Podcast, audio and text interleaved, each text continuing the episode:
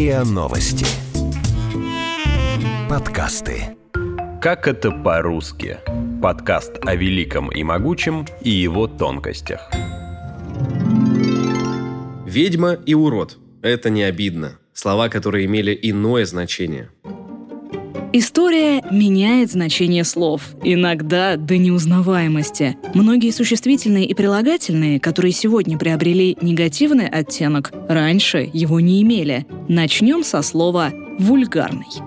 В современных словарях зафиксировано два значения прилагательного «вульгарный». Первое – нарочито развязный, пошлый, непристойный. Второе – упрощенный до крайности, до искажения смысла. Прилагательное «вульгарный» относится к человеку. Сейчас это слово означает «безвкусный», «вульгарный наряд», «вульгарный макияж». Вульгарный – это не только о человеке. Вульгаризировать можно науку, искусство, отношения и многое другое. Вульгарис переводится с латыни как «народный». Когда-то слово «вульгарность» относилось к поведению и вкусам простых граждан. Например, речь, которая употреблялась в Риме как нелитературная, а разговорная, считалась вульгарной, а латинский перевод священного писания назывался «Библия вульгата», то есть общепринятая Библия. Обычный, обыкновенный, привычный, общепринятый, повседневный, обыденный, простой – все эти прилагательные когда-то были синонимами слова «вульгарный». Негативный оттенок у него появился, когда народ стал противопоставлять свою культуру идеалам высшего общества. На Западе это началось в эпоху просвещения, когда новый класс, буржуазия, начал выступать за приземленные ценности.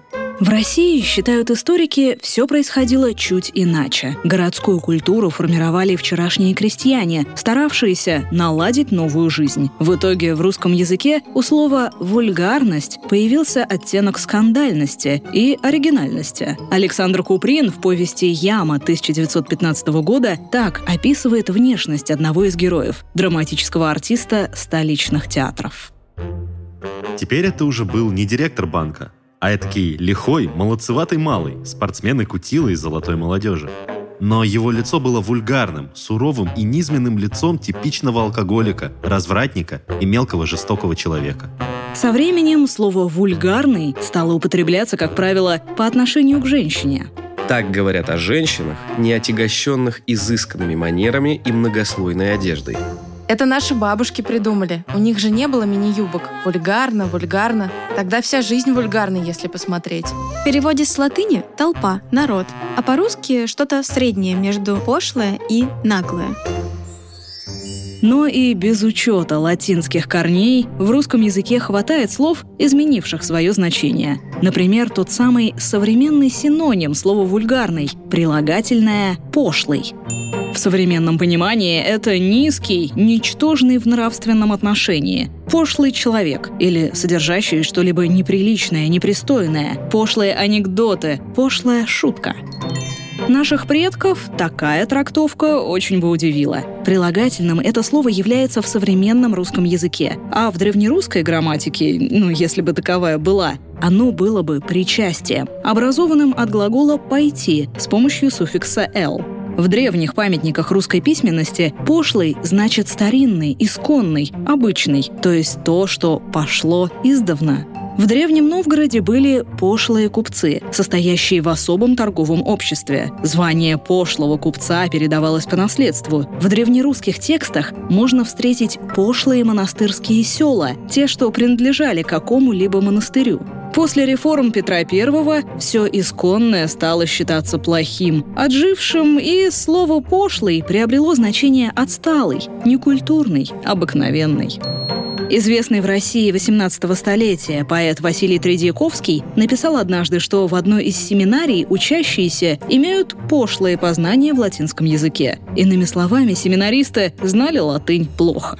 Чарский избегал общества своих братьев-литераторов и предпочитал им светских людей, даже самых пустых – Разговор его был самый пошлый и никогда не касался литературы. Герой египетских ночей Александра Пушкина вовсе не пошляк в современном значении этого слова. Чарский всего лишь говорит о бытовых заботах и повседневных делах. В «Евгении Онегине» есть эпизод, когда главный герой танцует с Ольгой Лариной.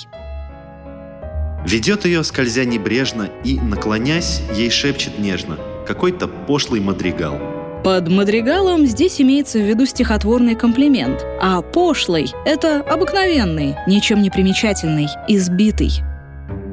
Со временем отрицательная эмоциональная окраска слова только усиливалась. Значения «старинный», «обычный» стали устаревшими. В академических словарях указывались новые определения. Неприличный, почитаемый грубым, простым, низким, подлым. Лишь в диалектах можно было еще встретить пошлого мужчину, то есть зрелого, возмужалого, или пошлую девку, то есть немолодую и незамужнюю. Иван Грозный в письме 1570 года английской королеве Елизавете I назвал ее пошлой девицей. То ли старой девой назвал, то ли указал на то, что ведет себя не по-королевски.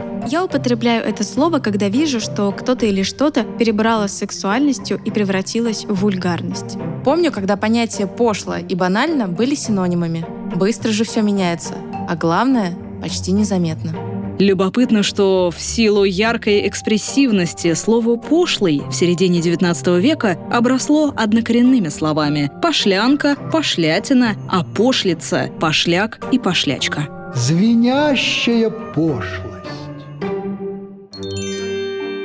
Ведьма и урод. Слово «ведьма» произошло от старославянского «ведати» — «знать», «ведать». Так изначально звали мудрую женщину, буквально ведающую мать, которая пожила на белом свете, вырастила и воспитала детей.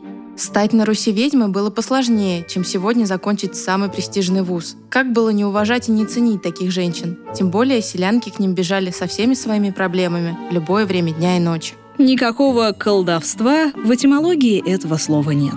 Если посмотреть на слова «ведун» и «разведчик», то они имеют в своем составе тот же самый корень «вед», то есть «знать», «уметь». Но постепенно оно утратило первоначальный смысл и стало резко негативным. Ведьмами стали называть в том числе сварливых женщин. Степан Петров, известный под псевдонимом «Скиталец», рассказ «Кузнец». А жена у него сущая ведьма. Скопидомка, жадная и скупая. Все боится, как бы бедному брату от богатого чего не перепало.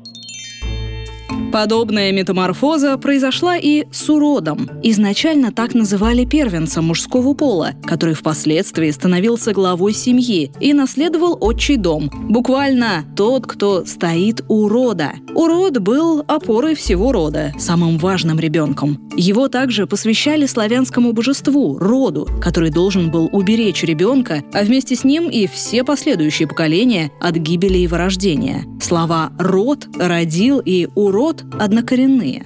Урода наделяли самыми хорошими качествами и внешней красотой, поэтому через какое-то время слово стало означать «красивый». Но с течением времени значение этого слова изменилось на противоположное. Любопытно, что если в русском языке урод некрасивый, то в польском языке урода – это красота. Вы слушали эпизод подкаста «Как это по-русски». Подписывайтесь на подкаст на сайте ria.ru в приложениях Apple Podcasts и CastBox. Комментируйте и делитесь с друзьями.